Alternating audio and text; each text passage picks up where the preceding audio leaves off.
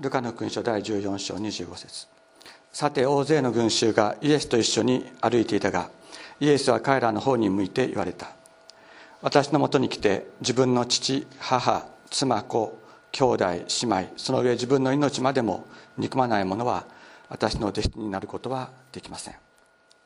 自分の十字架を追って私についてこない者は私の弟子になることはできません。塔を築こうとする時まず座って完成に十分な金があるかどうかその費用を計算しない者があなた方のうちに一人でもあるでしょうか。基礎を築いただけで完成できなかったら見ていた人は皆彼を嘲笑ってこの人は立て始めはしたものの完成できなかったと言うでしょう。またどんな王でも他の王と戦いを交えようとするする時は2万人を引き連れて向かってくる敵を1万人で迎え撃つことができるかどうかをまず座って考えずにいられましょうか。もし見込みがなければ敵がまだ遠くに離れている間に死者を送って講和を求めるでしょう。そういうわけであなた方は誰でも自分の財産全部を捨てないでは私の弟子になることはできません。ですから塩は良いものですがもしその塩が塩気をなくしたら何によってそれに味をつけるのでしょうか。土地にも肥やしにも役立たず外に投げ捨てられてしまいます。聞く耳のある者は聞きなさい、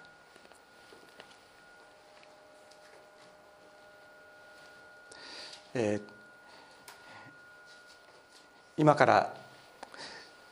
約20年前に、えー、社会を震撼させたオウム真理教事件やをえー、統一教会などの破壊的カルト集団教団ですねをはじめとする狂信的宗教団体による反社会的な、えー、活動を目の当たりにして日本の中には宗教は危ない。宗教に関わってはいけない。深入りしてはいけない。というそういうムードが今も漂っています。家族との関係を断ち教団や教祖に対する忠誠を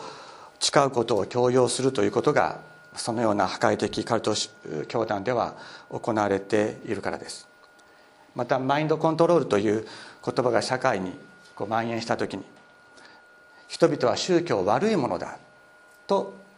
思うそういうような社会に、まあ、日本はなってしまいました。しかし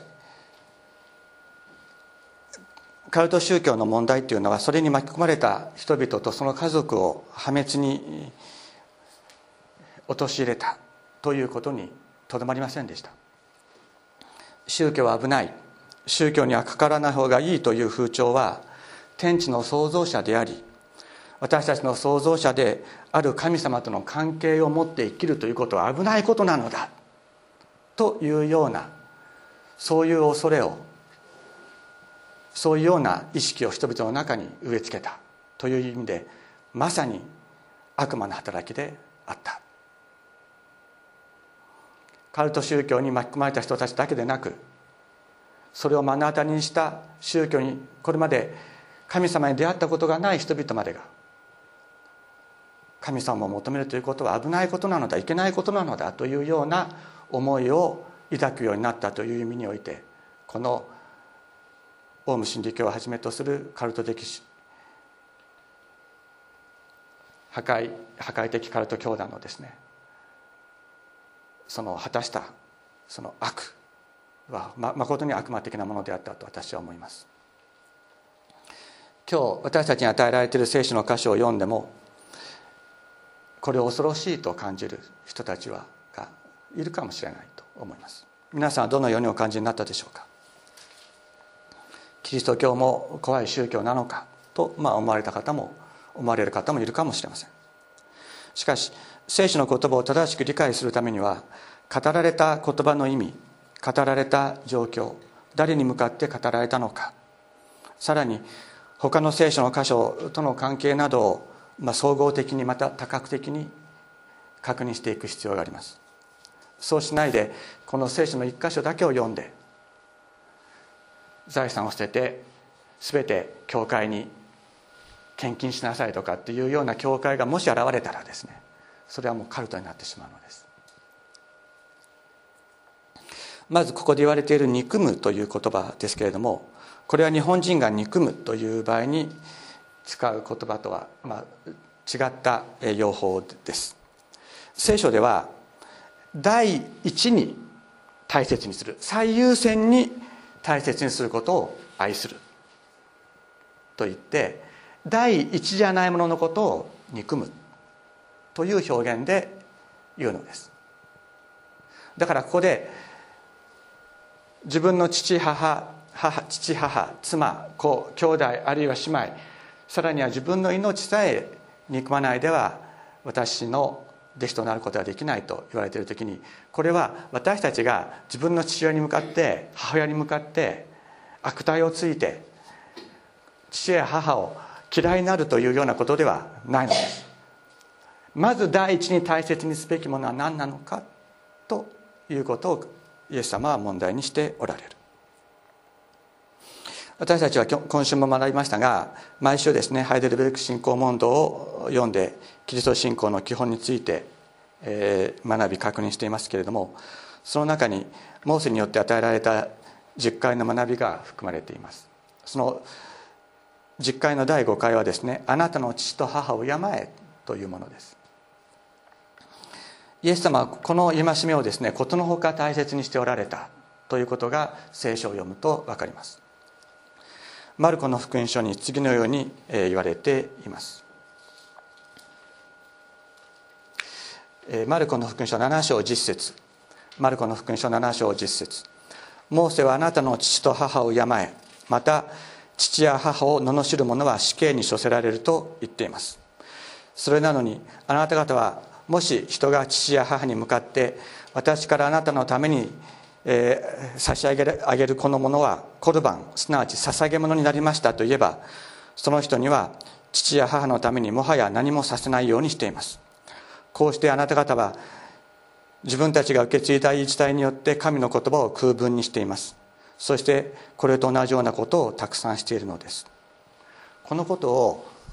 今の私たちの状況に当てはめて言ったらどういうことになると思いますか？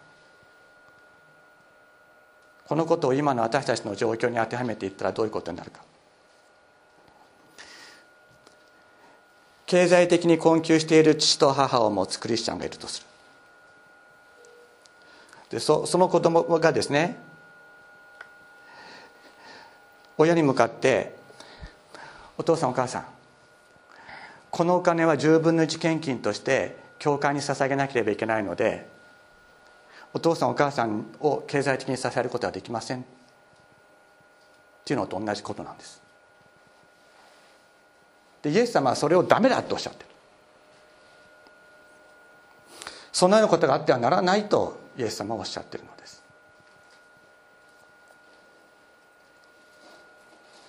神様に捧げるものを後回しにしてもあなたの父と母の経済的な必要を満たしなさいってイエス様おっしゃってる。あこんなことを他の教会で言ったら私は怒られるかもしれませんけれども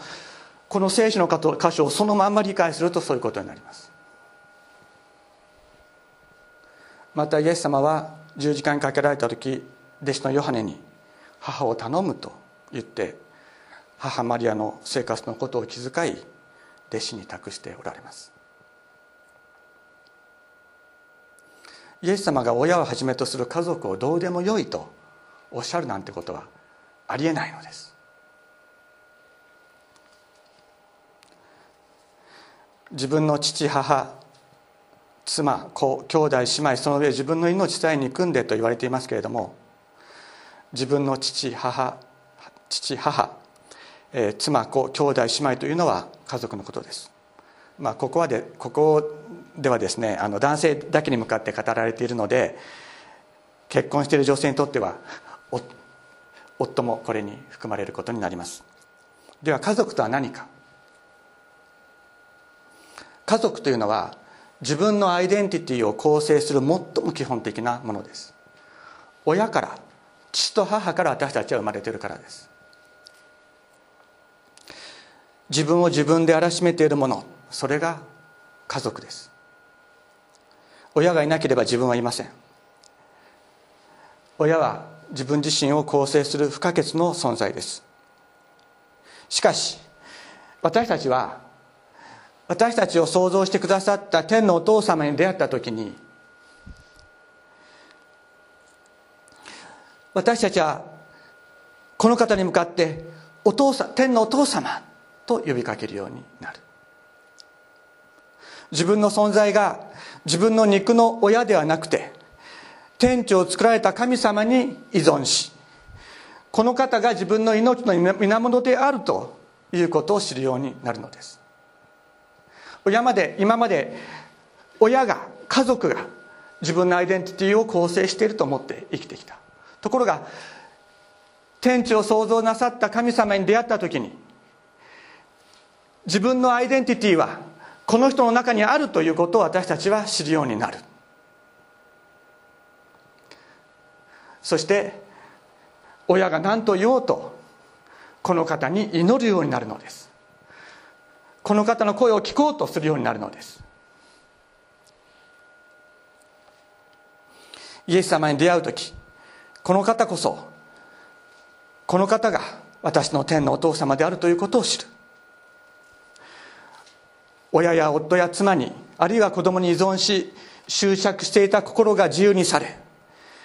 イエス・キリストにある愛を持って正しく親や子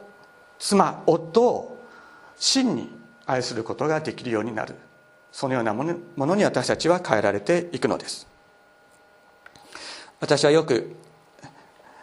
自分の心から離れるということをメッセージでお話をします。またメルマガでもお送りしていますけれども自分自身が自分の心から離れてイエス様と一つになる。自分の思いを実現しようとしない。ただイエス様の身思いそれが実現されることを求める。このようなことを自分を憎むというのです。しかしその時本当に私たちは自分自身を大切にするということを知るのです。イエス様の御心を求め自分の思いを求めようとしない時に私たちは本当に自分の尊さを知る。自分を愛することを知るのです。そしてこのことが本当に分かっていくと自分の魂が自分の体の命からさえ自由になり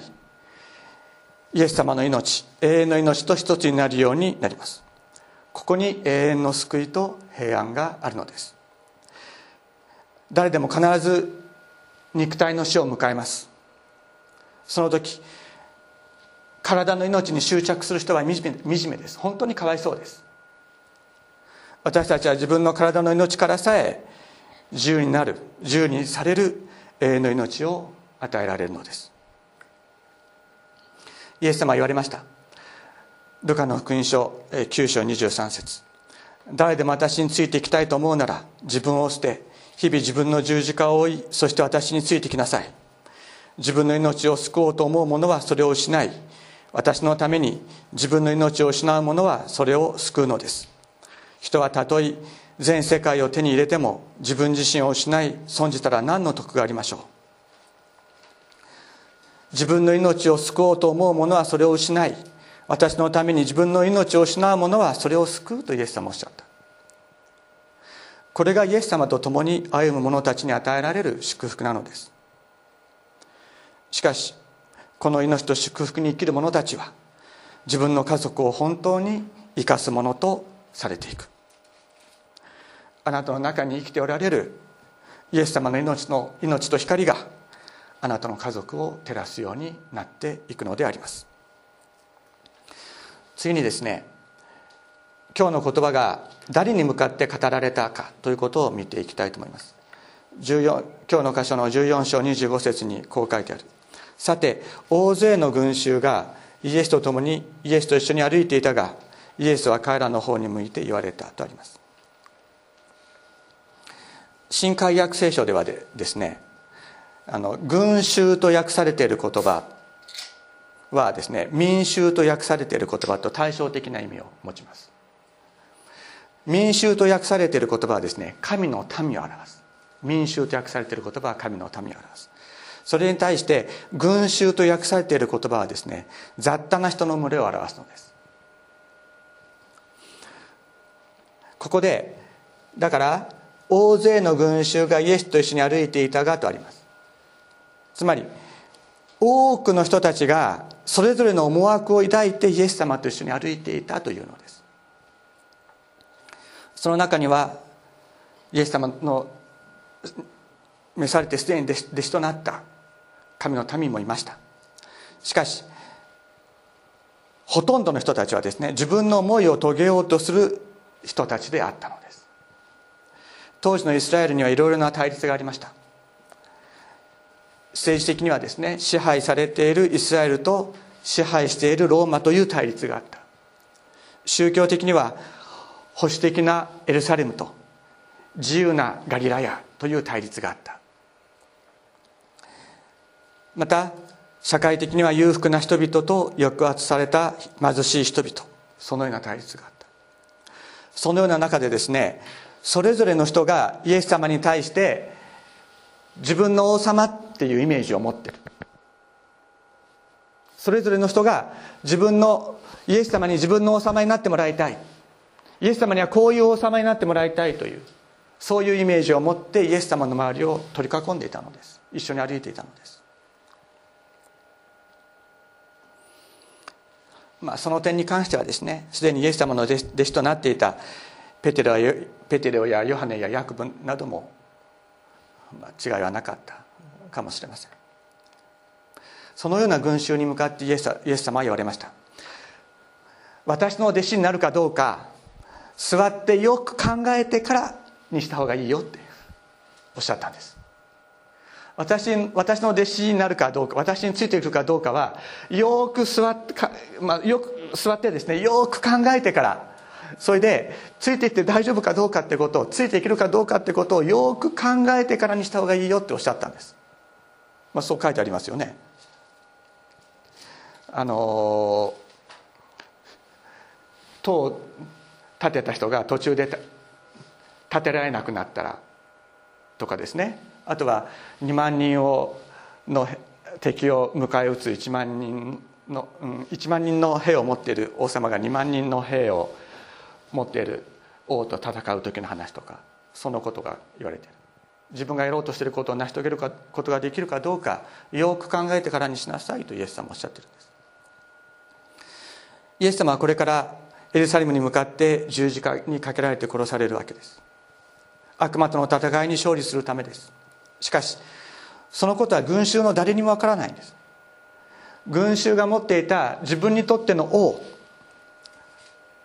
それにはイエス様はならない。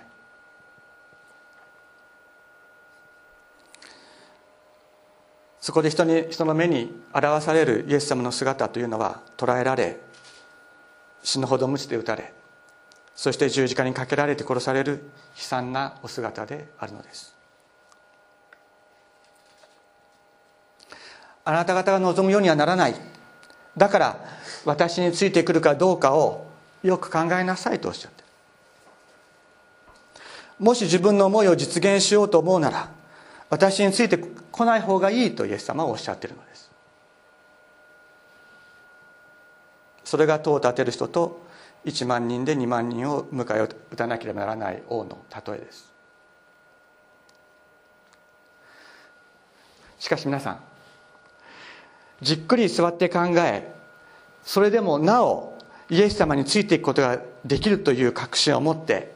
イエス様の弟子になった人っていうのはどれだけいたんでしょうか？私たちはどうでしょうか？イエス様はこの33節でこういうふうに言われています。こういうわけであなた方は誰でも自分の財産全部を捨てないでは私の弟子になることはできません。ペテロはね他の箇所でこういうふうに言ってるんです。例えばねマタイの福音書19章27節マルコの福音書10章28節ルカの福音書18章28節これ全部同じこと言ってます。ペテロは何と言ったか。ご覧ください。私たちは自分の家を捨て何もかも捨ててあなたに従ってまいりましたって言ってるんです。しかしペテロは自分の意思で自分の十字架を背負ってイエス様に従い抜くことができたでしょうか？4つの福音書の全てがイエス様が捕らえられ裁判にかけられている時ペテロは「私はイエスなんて男は知らない」と言って否定したということが記されている。ペテロは自分の十字架を背負うことができたのでしょうか？できなかったのです。私のもとに来て自分の父母妻子兄弟姉妹その上自分の命までも憎まない者は私の弟子になることはできない。自分の十字架を追って私についてこない者は私の弟子になることはできませんとイエス様は言われました。しかし誰も自分の意志と自分の力ではあのペテロさえそれができなかったのです。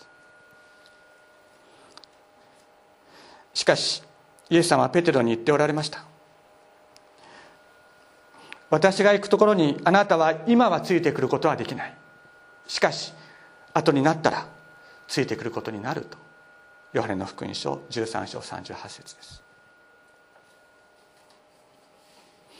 人間が自分の力でついていくことができないものそれがイエス様の十字架の道でありました。しかしよみがえったイエス様に出会った時ペテロも他の弟子たちもイエス様についていくものとなりました。なぜでしょうか？復活したイエス様が弟子たちに私についてきなさいとおっしゃったからです。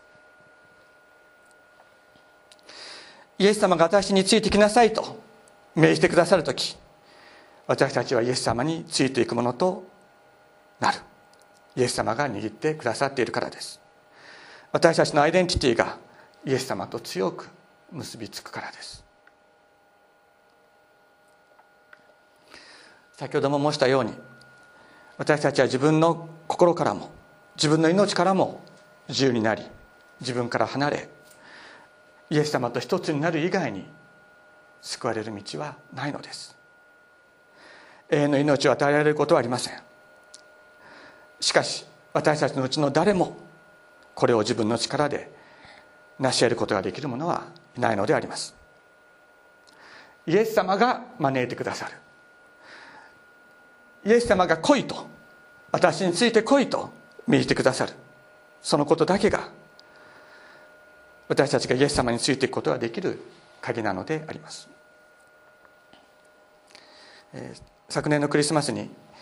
私が大学で教えている学生たちの何人かがこの教会のクリスマスの礼拝に来ました。そのうちの一人が大学で私が行っている聖書研究会に来るようになったんですけれどもまあ、その人がこういうふうに言いました。教会に行って話を聞いたり礼拝の中にされてるといいなって思うんですけど私はキリスト教にはなれないと思う。信じるということがどういうことかわからない。まあそういうふうに言いました。私はそれに対して次のように答えました。それはその通りです。そうだと思う。その通りだと思う。信じようと思って信じられるものではない。でも時が来る。イエス様の声が聞こえるようになる時が来る。そうしたら信じようと思わなくても信じている自分を発見するようになる。だから続けてこの聖書の勉強会やまた礼拝に行きなさいとお話をしました。そうするとですねやはりあの皆さんもご存知のですね私の大学の学生でこの教会で洗礼を受けた2人がですね「そうだそうだ」って言うんですね。そうだそうだって言うんです。イエス様の声が聞こえる時が突然やってきた。突然やってきたというのです。聖書の言葉を通して。イエス様の声が聖書の言葉がイエス様の声として自分の心の中に響く時がやってきた。突然やってきた。だから大丈夫だって言うんですね。私はその二人の言葉を聞いて本当に嬉しかったです。本当にイエス様の皆を褒めたたえました。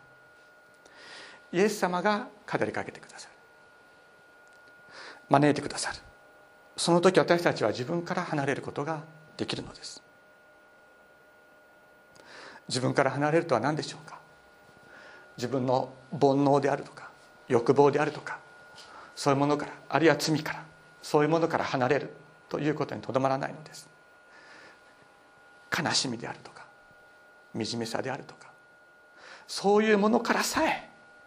私たちを引き離してご自分のそばに置いてくださるイエス様がいる。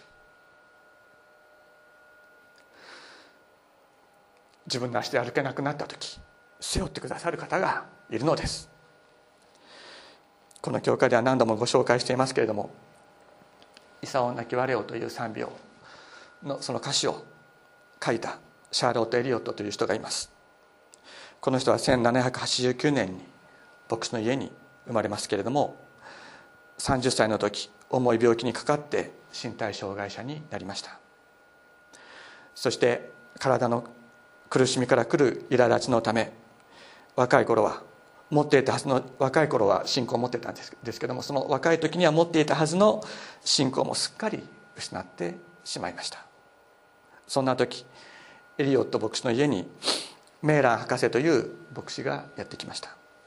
メーラン牧師はシャーロットに聞きました「あなたはキリスト者ですか？クリスチャンですか？イエス様を信じていますか?」と聞きました。シャーロットは答えます。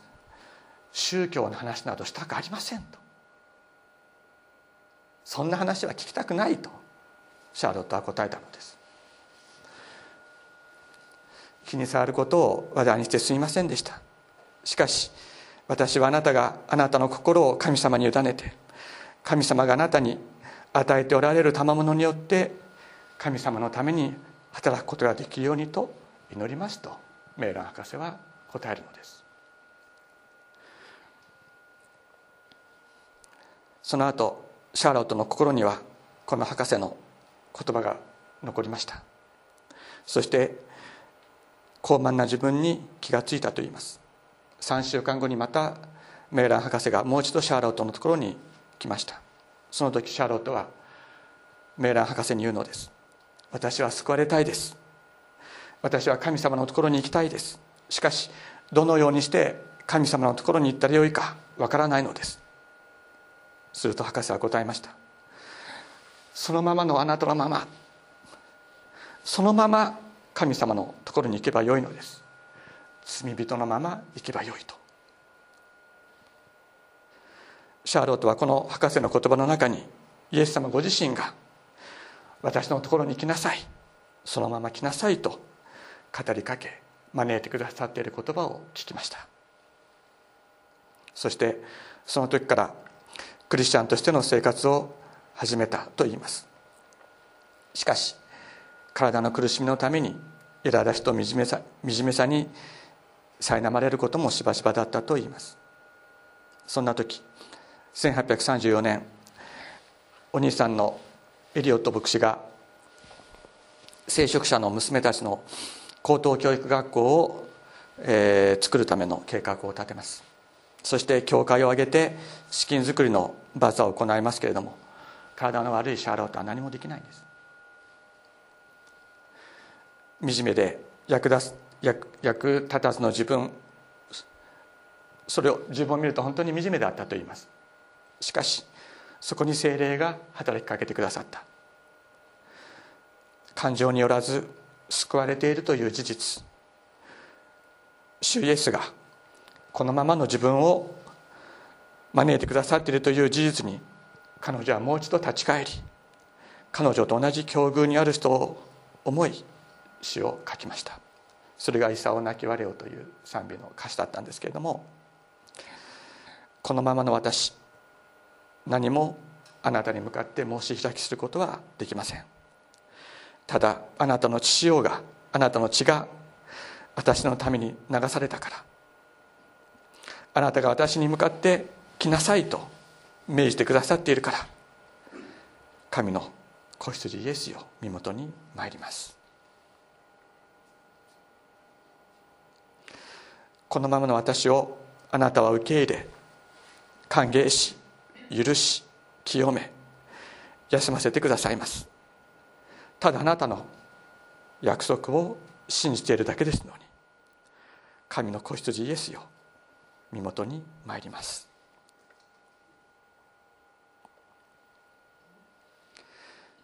このままの私あなたの愛は知らない間に全ての壁を打ち砕いてくださいました。今私はあなたのもの。そうあなただけのものです。神の子羊イエスよ。身元に参りますと。歌いました。彼女はこれを含んだ何編かの詩を身体障害者の賛美歌という匿名で出版しました。するとこの「功なき我を Just as I am」という歌です。歌詞がですね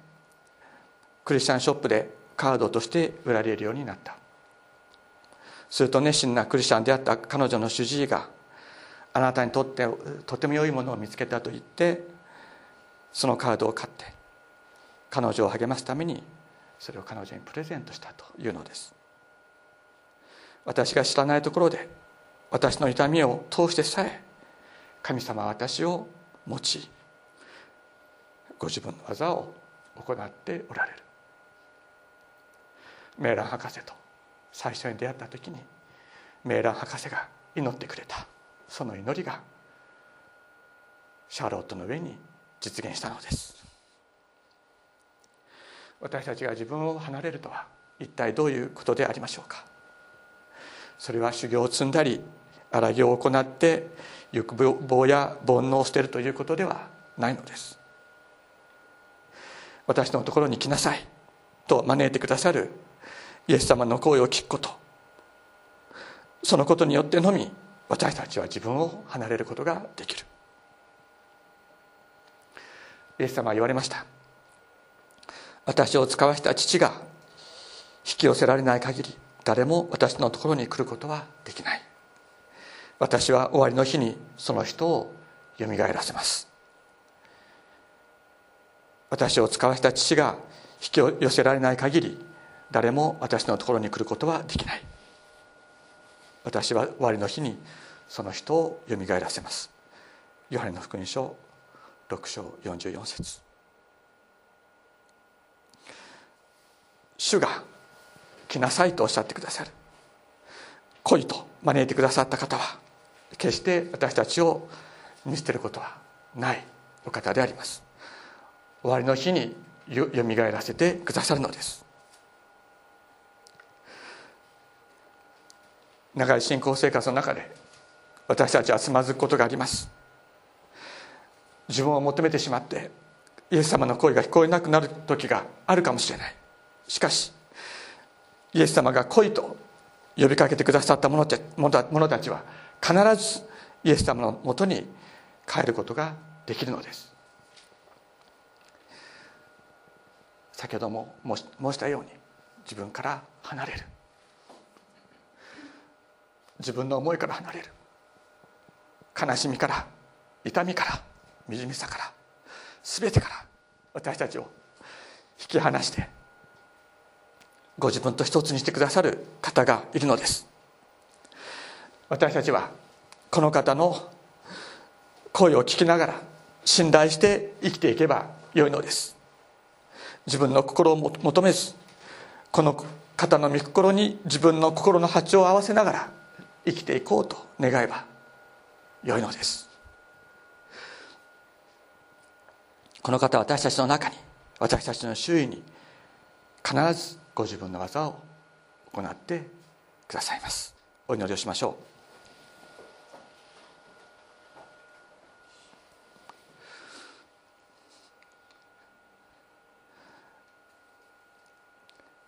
天のお父様主イエス様ただあなたが私のもとに来なさいと招いてくださったからあなたが父を流してくださったから私たちはあなたのもとに行くことができます。感謝いたします。主イエス様どうぞ毎日声をかけてください。今日も私のところに来なさいと。今日もその重荷を私のもとに下ろしなさいと。主を日々語りかけてください。日々あなたのもとに帰ることができるように。主をどうぞ私たちが自分自身から離れ自分の思いから離れ悲しみや惨めさからも離れ主イエス様自分の心や自分の体からも離れあなたのもとに行くことができるようにあなたが私たちの手を握り私たちを背負いお導きくださいますように心からお願いいたします。主イエス様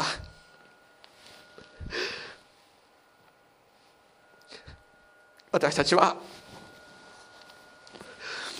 あなたに招かれる時自分の尊さを知ることができます。自分の家族の尊さを知ることができます。あなたが与えてくださる愛と命によって自分の家族を本当に尊びこれを生かすことができるものと私たちを導きくださいますようお願いいたします。私たちの隣人を愛することができますように心から感謝して尊いイエス様のお名前によってお祈りいたします。アメン。